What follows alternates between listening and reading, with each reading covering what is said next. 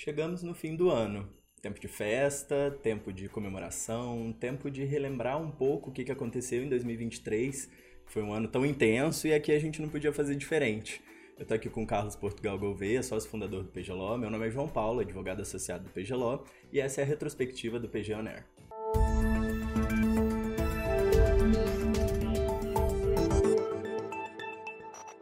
E um momento de retrospectiva, Carlos, acho que a gente não poderia deixar de começar com os favoritos pessoais. Então, queria saber, a gente teve aí uma mudança, né, no ano, a gente veio do nosso antigo PG Talks para o PG On Air, um projeto um pouco maior, um pouco mais ambicioso. Mudamos de cenário e tivemos muitos assuntos que a gente discutiu durante o ano. Mas antes da gente entrar um pouco, eu queria saber dos seus episódios. Qual que você mais gostou? Como é que você achou que foi esse ano pra gente?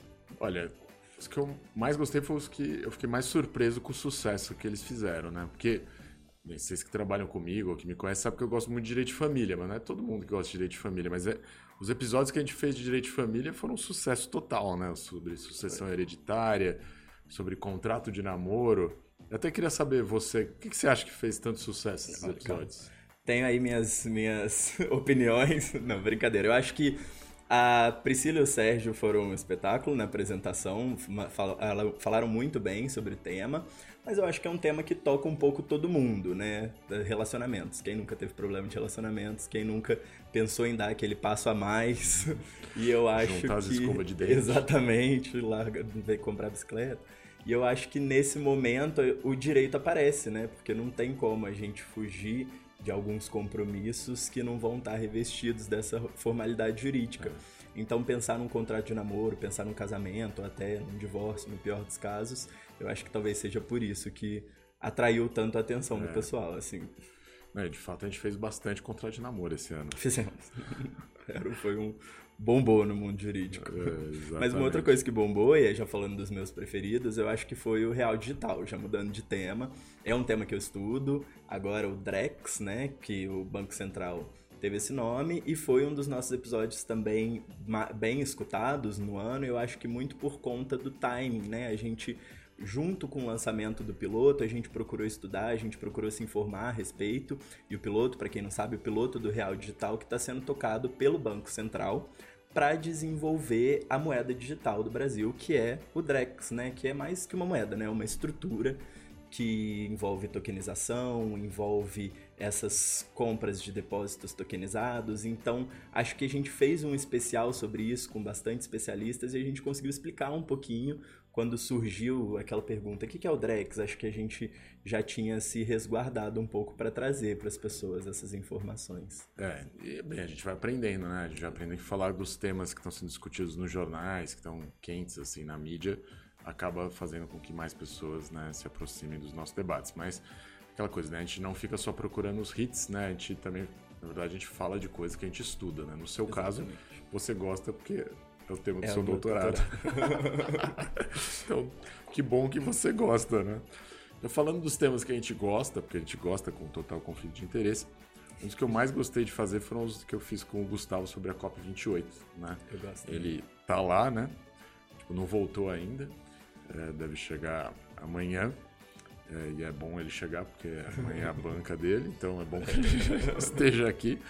Mas o, eu achei interessante porque é, a gente falou, a gente gravou eles antes da COP e é, acho que foi bastante interessante porque durante a COP, essa COP em particular, eu acho que ela trouxe um grande amadurecimento. Uhum. Né? Então, antigamente as pessoas tinham muitas críticas, por exemplo, à COP, que eram críticas que, a meu ver, não eram muito bem fundadas, né? Críticas do tipo, ah, que é uma conferência que fica se repetindo todo ano, por que precisa tanta conferência, né? Mas é, sabendo dos desafios que a gente está vivendo, acho que ficou bastante claro. E no caso do Brasil, foi bem curioso, né? Porque as ondas de calor Exatamente. chegaram justamente com a discussão da COP, então acabou sendo também um dos episódios mais um vistos ano que a gente sentiu muito, né? As mudanças climáticas. Eu acho que discutir sobre isso foi essencial, estava no momento certo e quando a gente trouxe esse episódio. E a próxima COP vai ser no Brasil, né? Então eu acho que isso, é, em Belém do Pará, eu acho que isso trouxe bastante é, vamos se preparar agora. agora a gente, quem sabe quando a gente chegar lá, a gente vai fazer uma cobertura né, da Imagina, né?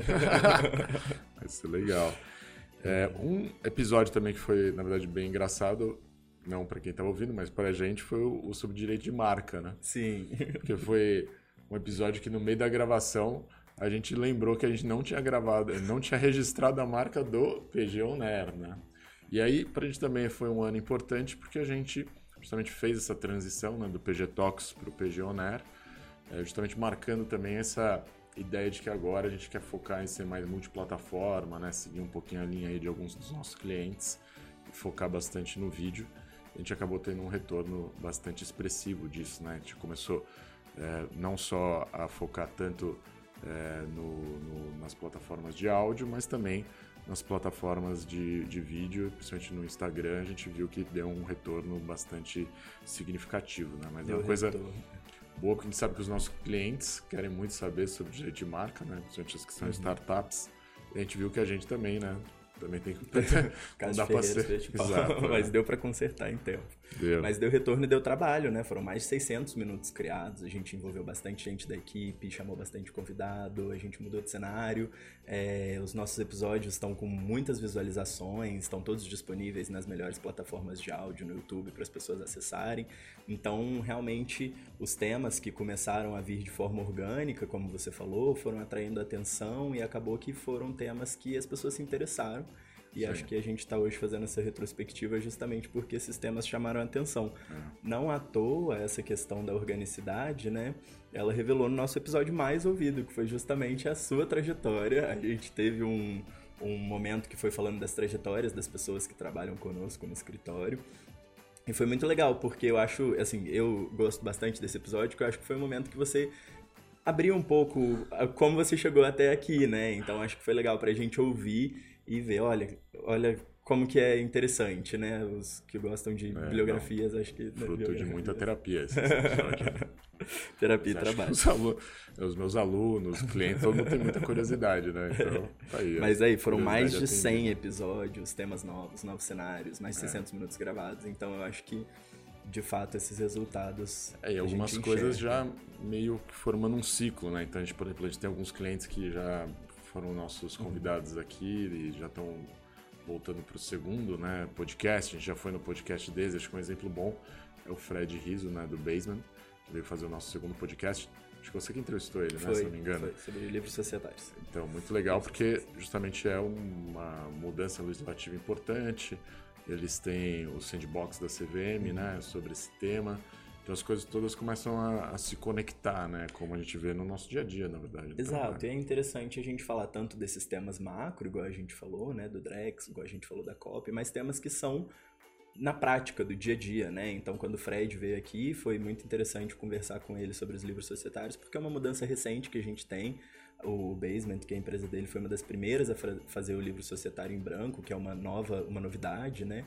Então foi divertido a gente conversar um pouco com ele. Logo depois a gente conversou sobre o Drey, que foi quem implementou essas mudanças. Na época o Alan Turano tinha acabado de, de sair do Drey, estava aqui com a gente conversando sobre como foi né, realizar essas mudanças, como foi sentir o mercado. Então acaba que a nossa prática do dia a dia do direito societário é, é muito interessante a gente conseguir falar desses aspectos que às vezes passam despercebido para os clientes, mas que faz parte do nosso trabalho no escritório. Né? É. É, e tem gente do governo, tem gente do mercado, né? Acho que isso tudo, da academia, acho que isso tudo enriquece muito o debate. Da mesma forma que foi ter o Thomas e a Maria Fabiana falando sobre o aumento do número de recuperações judiciais no Brasil, né? Eu acho que isso pegou um pouco de surpresa até os especialistas na área, a gente vê tantas empresas reconhecidas e que a gente achava que não teriam tanto, tanto problema financeiro entrando com pedidos de recuperação judicial, o caso da da americana, da Starbucks. Né? É, legal ter o seu Thomas, né, que estava muito envolvido no, no próprio, na própria reforma né, da legislação, uhum. é, da lei de, né, de falências, e também a Maria Fabiana, que é a nossa grande influência digital aqui do Sim. escritório, né? Principal aí da área de recuperação. Não à toa, é, didática de... invejável. É, exato, então ela é um privilégio, né, ter Sim. eles aqui para poder é, nos ajudar com isso. E Acho que esse, esse conjunto de episódios né, sobre recuperação judicial acho que foi bem legal, porque justamente respondeu a uma coisa que as pessoas estavam vendo, né? Uhum. Então acho que também fez bastante sucesso, porque é, talvez não fosse um tema que tivesse tanto na mídia é, por si só, mas é um tema que as pessoas estavam sentindo, né? Há uma empresa que você gosta, então depois outra que acho que as pessoas queriam entender um pouquinho melhor é, o porquê disso, né? Ou as pessoas que são empresários estavam vivendo uma situação difícil, né, em razão dos juros altos, da crise, eventualmente também estavam né, procurando uma saída e às vezes numa explicação desse tipo você consegue perceber, olha, não é só a sua empresa, são várias empresas no mercado, é uma coisa normal, uma coisa saudável, né, que as empresas pensem nisso como uma alternativa. Sim. É, é bom lembrar que todos esses episódios eles estão disponíveis no YouTube, nas plataformas de áudio, né? Então nossos ouvintes eles podem ir lá e fazer a própria retrospectiva, porque a gente sempre procura tentar trazer o tema de uma forma sucinta e a pessoa vai lembrar, né? Olha, aquela época estava passando, então esse assunto interessante, não só os episódios desse ano, como todos os outros, né? Então a gente tem eles aí disponível e dá para os próprios ouvintes relembrarem um pouco do que a gente está falando aqui hoje. Sim. É, e a gente esse ano também a gente comemorou 100 episódios no, do PG On Air, do, na verdade não, do PG Talks, uhum. e fizemos essa mudança para o PG On Air, e a ideia agora é rumo ao infinito, nunca mais parar, né? Tem sido uma experiência muito boa para todos nós. E aí, né, acho que eu queria encerrar um pouco, né, desejando boas festas para você, Obrigado. boas festas né, para todos os nossos ouvintes. E só deixando claro que após justamente as festas, nós voltamos. Os episódios já estão gravados. Exato. Muito obrigado, boas festas.